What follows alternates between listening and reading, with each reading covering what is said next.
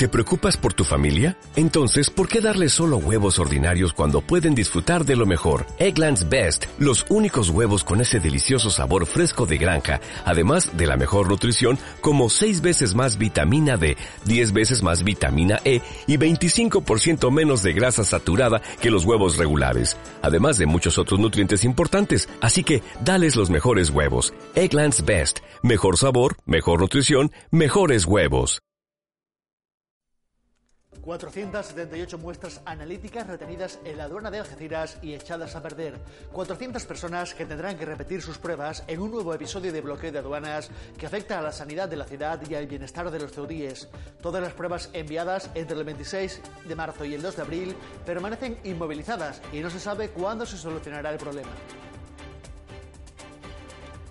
El encaje de Benzú y la Almadraba en el Plan General de Ordenación Urbana es uno de los principales escollos para la aprobación de este documento. Este miércoles, la delegada del Gobierno ha instado a la ciudad a aprobarlo y a tramitar después las enmiendas, algo a lo que se niega el diputado de Caballas, Mohamed Ali. Ellos saben lo que tienen que hacer. No les voy a dictar yo lo que tienen que hacer. Ellos saben eh, cómo van los temas. ¿Y nos puede ¿Eh? decir a nosotros lo que tienen que hacer? Chico. Que la aprueben provisionalmente ¿eh? y ya Madrid hará las alegaciones, tendrá en cuenta las alegaciones que, se han hecho y que se tienen que hacer. Nosotros, como nos hemos puesto en contacto con el Ministerio, hemos llamado por teléfono a la persona encargada de los informes que constan en el expediente y se nos ha dicho lo mismo, que no se va a cambiar. Por lo tanto, ante, ante estas manifestaciones, nosotros no podemos apelar a una sensibilidad que no se sabe ni si va a llegar ni de quién va a ser. Porque hay unas elecciones por medio, no sabemos quién va a gobernar, no sabemos quién va a estar al frente del, Ministerio de Fomento y creemos que los vecinos y vecinas de Venezuela Almadraba no se merecen esta incertidumbre y esta inseguridad. Y repito, el Plan General de Ordenación Urbana no se va a aprobar en el pleno de la Asamblea, se ponga como se ponga. Habrá huelga indefinida de la limpieza pública viaria desde el 22 de abril, una decisión que el comité del sector ha tomado al considerar que la empresa no ha mostrado ningún interés en sentarse a negociar en ningún momento. Nosotros desde la última comunicación que hicimos a través de los, de los medios de comunicación, la empresa hasta el momento no se ha puesto no se ha puesto en contacto con en ningún momento con nosotros, lo cual bueno pues nos vemos obligados a seguir con el paso que demos hacia adelante. Eh, lo que es la formalización de la huelga del convenio colectivo de limpieza, que se iniciaría en este caso, lo hemos solicitado al día 22, ¿de acuerdo? De abril, ¿eh? en, a las 00. Sería, digamos, el, lunes por, el domingo por la noche. Muy buenas noches y bienvenidos al informativo de Ceuta Televisión. Estas que han visto son algunas de las principales noticias que nos ha arrojado la actualidad de este miércoles. El resto se las contamos, como siempre, a continuación. Comenzamos.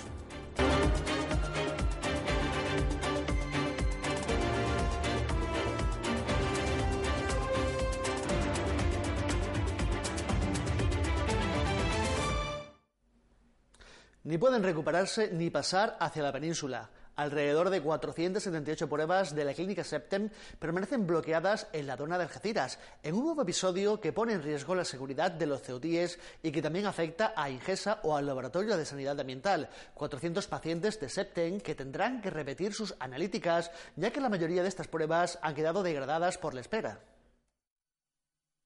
El problema de bloqueo de muestras biológicas que se vivió el pasado mes de marzo se ha reeditado a principios de abril. Todas las muestras enviadas desde el 26 de marzo hasta el 2 de abril permanecen retenidas en la aduana de Algeciras habiendo quedado degradadas. Una situación que afecta a todas las muestras sanitarias de Ceuta, tanto del Ingesa como del Laboratorio de Sanidad Ambiental y de la Clínica Septem. Tan solo esta última enviaron 478 muestras de unos 400 pacientes. La mayoría de estas muestras han quedado inservibles debido al tiempo que han permanecido retenidas y los pacientes tendrán que volver a ser citados para repetir los análisis. Los responsables de la Sociedad de Análisis Clínicos Analiza, que llevan más de ocho años al frente de las muestras analíticas en Ceuta, derivan las determinaciones especiales que no se pueden realizar en la ciudad a laboratorios de Madrid o Barcelona. Se encontraron de forma inesperada con la adaptación de una normativa que tenía un requerimiento documental que desconocían. La retención en la aduana de Algeciras la pasada semana del furgón con las muestras sin posibilidad de recuperación y de que pasaran a la península parecía subsanada, ya que según les han informado con la entrada del nuevo mes se ha producido una puesta en vigor de la normativa que ya estaba solucionada. Sin embargo, se ha enviado una segunda furgoneta este miércoles que ha sido retenida de nuevo. Un bloqueo cuya mayor gravedad sitúan en la falta de información sobre los motivos y procedimientos para subsanar esta grave situación que afecta a los ceutíes, especialmente peligrosa en el caso de las personas que dependen del resultado de los análisis para recibir tratamiento oncológico con riesgo para sus vidas. Las reacciones a la indemnización por despido improcedente que tendrá que abonar la ciudad autónoma al expresidente Jesús Fortés han continuado a lo largo de la mañana de este miércoles. Caballas, Movimiento por la Dignidad y la Ciudadanía y Ciudadanos han calificado de vergüenza ajena la situación, que consideran que acaban pagando todos los ceutíes, todos los ciudadanos de Ceuta. La coincidencia entre caballas, Movimiento por la Dignidad y Ciudadanía y Ciudadanos no suele ser lo habitual, sobre todo entre la coalición y los dos últimos partidos, pero en la mañana de este miércoles sus portavoces no solo han coincidido en el fondo, sino incluso en las formas. Lo han hecho para referirse a la indemnización de algo más de 63.000 euros a los que la ciudad tendrá que hacer frente por despido improcedente del expresidente Jesús Fortes al frente de la Fundación Ceuta 2015. Tanto Mohamed Ali como Fatima Ahmed y Javier Varga han usado incluso expresiones similares como vergüenza ajena o condena a todos los ceutíes. Entrando en matices, Ali pide al Partido Popular un gesto de honradez y que se abone la indemnización con fondos del PP. Ahmed hace hincapié en que la sentencia deja a las claras las limitaciones competenciales de la ciudad y Varga tira de sarcasmo para referirse al enfrentamiento, según él, entre un presidente de la ciudad y del PP y otro que ocupó los mismos cargos se pagaban anualmente más de 80.000 euros a esa fundación y ahora, después de echar de malas maneras a una persona también del Partido Popular, pues nos cuesta a todos los ceutíes 63.000 euros. Nosotros desde Cabal lo que decimos al Partido Popular es que lo pague de su bolsillo. Que los ciudadanos de Ceuta no merecen que se gaste el dinero público, el dinero de todos, por los caprichos del PP. Que no se puede adaptar o recoger una norma nacional para adaptarla, como digo, valga la redundancia, a medida ni a gusto, en este caso del que contrata ni del contratado.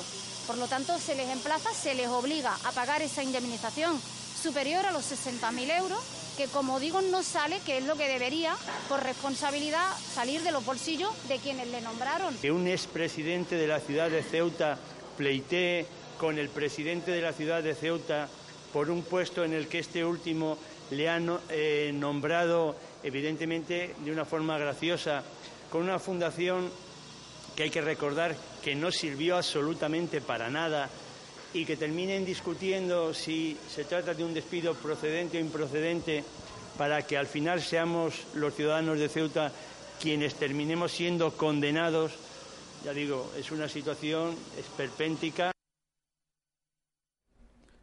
Y el expresidente de la autoridad portuaria, José Torrado, y el director de ese organismo, César López Ansorena, se negaron a responder a las preguntas de Fátima Hamed en las diligencias previas tras la denuncia presentada por esta formación por la remodelación de unos chalets en el terreno portuario. Así lo ha confirmado la propia portavoz del partido localista, que advierte que todavía quedan muchas testificales en el caso. José Torrado, presidente de la Autoridad Portuaria de Ceuta hasta mayo del pasado año, y César López Ansorena, director de este organismo, comparecieron en la mañana del martes ante el juzgado número uno de la ciudad autónoma para prestar declaración en el caso de los chalés remodelados en terreno portuario. La denuncia la presentó el Movimiento por la Dignidad y la Ciudadanía al entender que pudieran existir indicios de delitos de prevaricación, administración desleal y malversación de caudales públicos, puesto que, por un lado, es la misma empresa quien ejecuta todos los trabajos a pesar de superar el límite legal establecido para los contratos menores de 50.000 euros y porque estamos hablando de lo que acabó siendo básicamente la construcción de un nuevo chalet cuyo importe de 155.075,65 euros excede considerablemente a la cantidad fijada de la ley para los contratos menores. Eso lo decía el partido en un comunicado a primera hora de la mañana de este miércoles. Minutos después compareció la portavoz del MDC, Fatima Ahmed, para confirmar que ambos se negaron a responder a sus preguntas y solo contestaron a las de sus letrados. Pues una vez la toma de declaración propiamente a los investigados, ambos se negaron, tomaron la decisión, entiendo que por asesoramiento jurídico de su representante, que no contestasen a ninguna de las preguntas que les pudiésemos realizar por parte del MDC. Por lo tanto, solamente dieron respuestas a las cuestiones planteadas por sus propios letrados y por el juez instructor de la causa. La diputada admite que aún quedan muchos testificales en un proceso que desde el punto de vista judicial está en fase inicial. Se nos han quedado muchas cuestiones en el tintero que estamos estudiando la vía legal para plantear las mismas, pero aún quedan declaraciones testificales por recabar y creo que aún queda bastante procedimiento. Por lo tanto, a nosotros de las declaraciones que ellos realizaron ayer no se nos arroja eh, ninguna manifestación expresa en torno a las dudas que planteábamos inicialmente en nuestro escrito de denuncia. Por último, el Medice volvió a lamentar su ausencia del Consejo de Administración de la Autoridad Portuaria y su portavoz desveló que la información la han obtenido a través del portal de transparencia.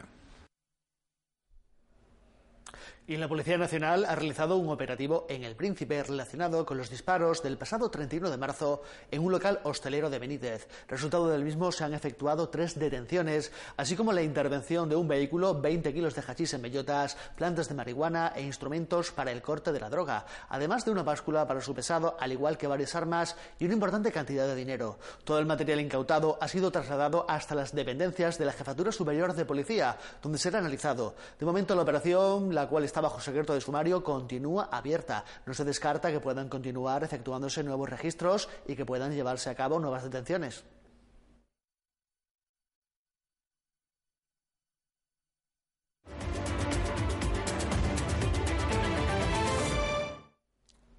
Se lo anticipábamos en nuestros titulares. La delegada del Gobierno en Ceuta, Salvadora Mateos, se ha referido en la mañana de este miércoles a las concertinas. Los técnicos encargados de comenzar con su retirada no pudieron hacerlo la semana pasada debido al temporal de Levante. La delegada se ha referido también a la colocación de las concertinas en el lado marroquí de la frontera.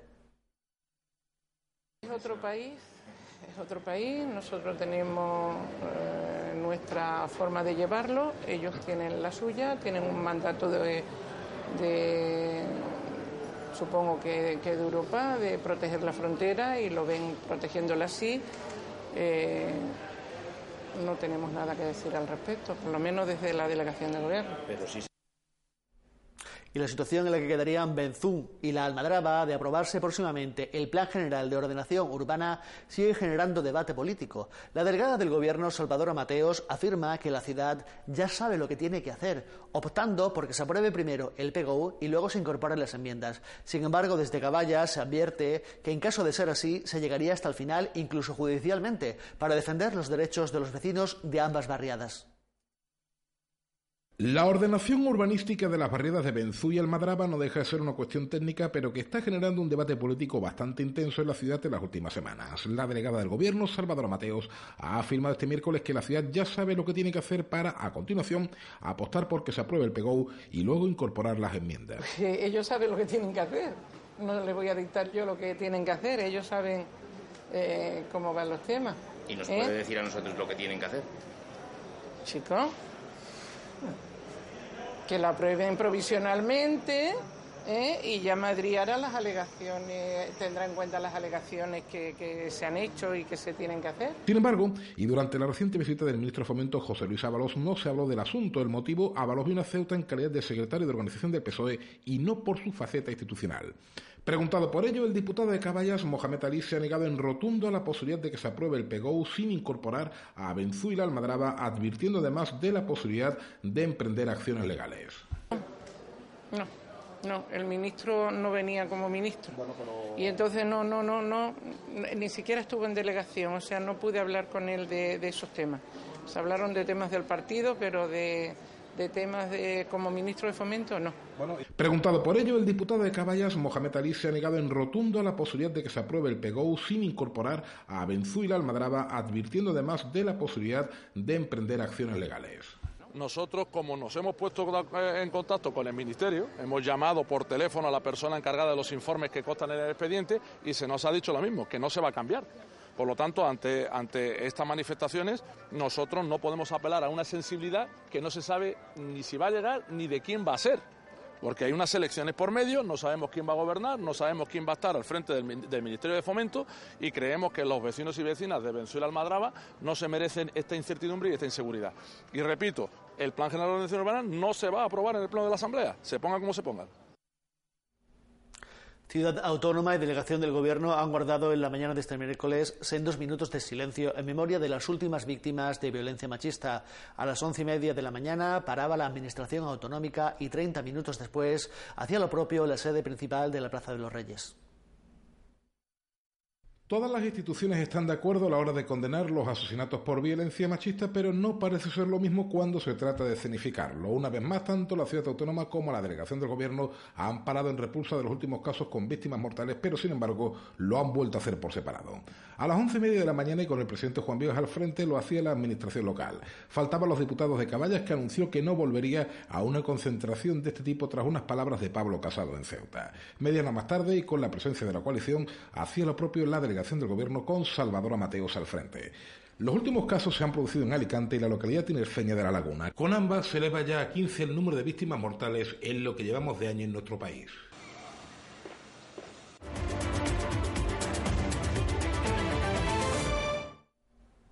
El Comité de Empresa de Limpieza Viaria ha aprobado ir a la huelga de forma indefinida desde el 22 de abril, una decisión que han tomado al considerar que la empresa no ha mostrado ningún interés en sentarse a negociar en ningún momento, aunque es una posibilidad a la que los trabajadores se continúan aferrando, tendiendo la mano al diálogo sin comprender, dicen, por qué se le cierra la puerta.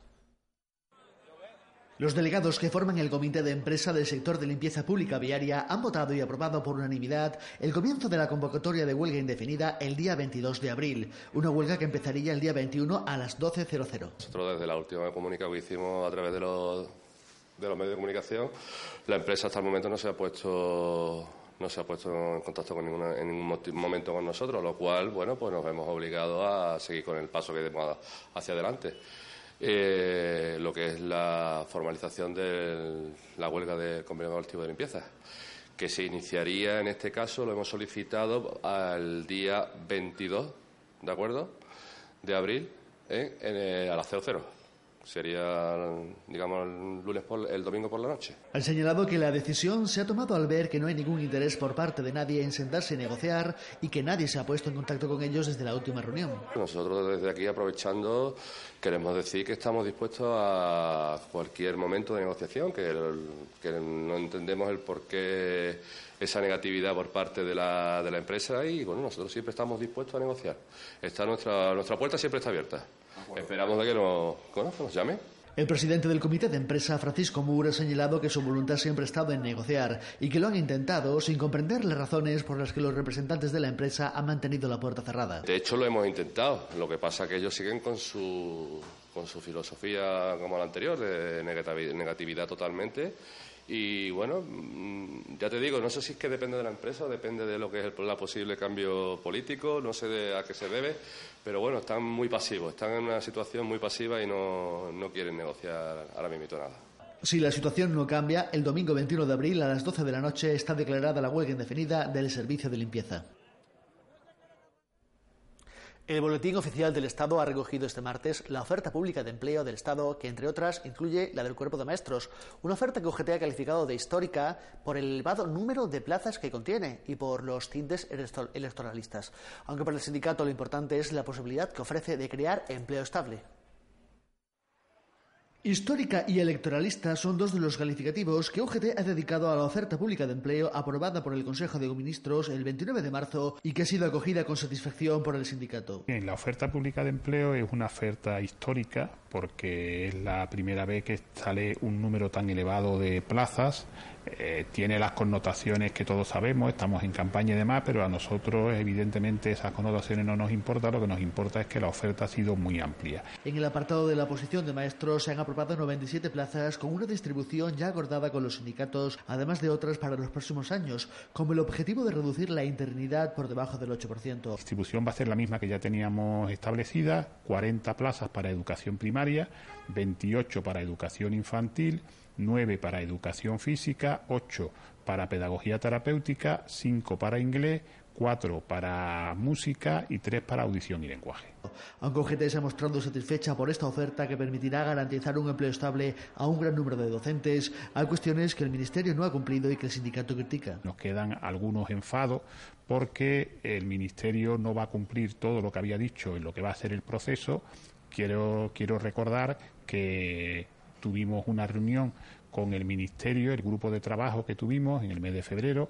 En ese grupo de trabajo se nos dijo que iba a asegurarse el anonimato a través de un código de barra. Eso al final no se va a hacer porque dice el Ministerio que no cuenta con un presupuesto suficiente, no nos parece una respuesta adecuada. Como critica también que para solucionar el principal problema de la enseñanza en Ceuta, la alta ratio de alumnos por clase, tan solo se hayan realizado promesas sin que se haya materializado la construcción de aulas en Ceuta. Estamos en el terreno de las promesas, eh, se sigue hablando de promesas, pero no tenemos una aula nueva construida, salvo las que se sacan de los colegios haciendo mil artimañas.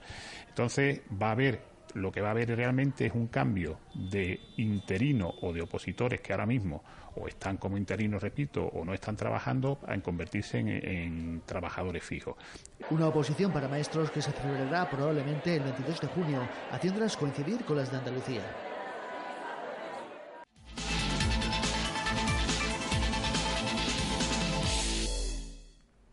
La gala del deporte, donde se entregarán los premios anuales, se celebrará a partir de las ocho y media de la tarde de este jueves en el Teatro Auditorio del Rebellín. Un acto al que están invitados, entre otros, Sandro Sánchez, cinco veces campeón de España, e Israel Oliver, nadador paralímpico con cuatro medallas en las Olimpiadas de Atenas y Río.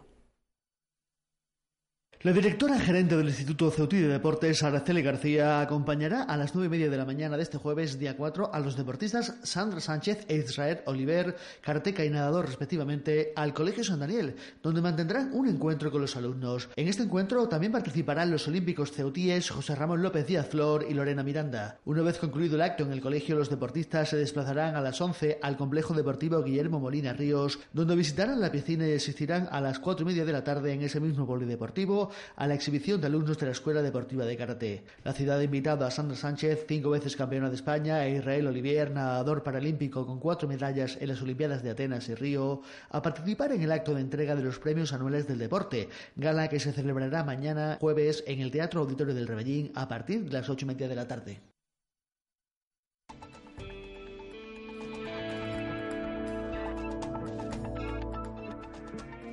Les contamos ya cuál es la previsión del tiempo para este jueves 4 de abril, como siempre cortesía de la Agencia Estatal de Meteorología, que nos dice que tendremos cielos poco nubosos, salvo intervalos nubosos por la tarde.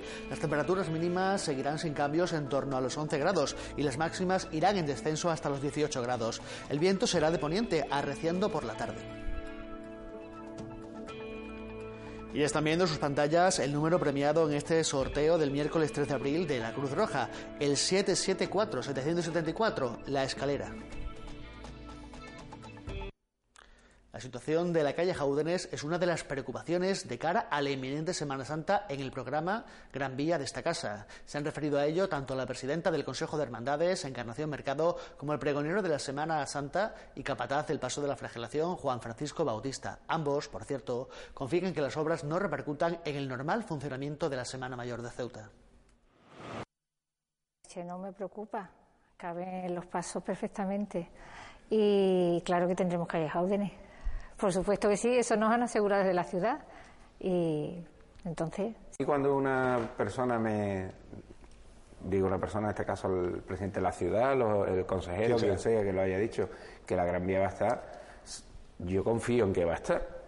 Yo empiezo por la confianza con las personas. Entonces, eh, si no estuviera, sería por algún motivo muy importante y seguro ajeno a la ciudad. Estoy convencido de que pero yo estoy 99,9, no quiero decir 100%, pero te lo podría decir que va a estar. Y vamos a ver, yo sé que la Gran Vía no va a estar terminada. Se va a adecuar para que los pasos tengan un transitar digno. Pero yo creo que lo bonito lo vamos a poner precisamente las hermandades.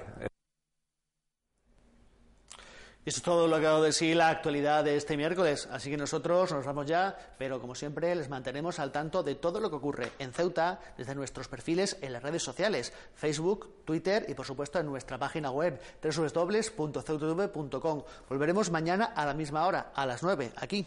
Pasen buena noche y vuelvan a vernos. Adiós.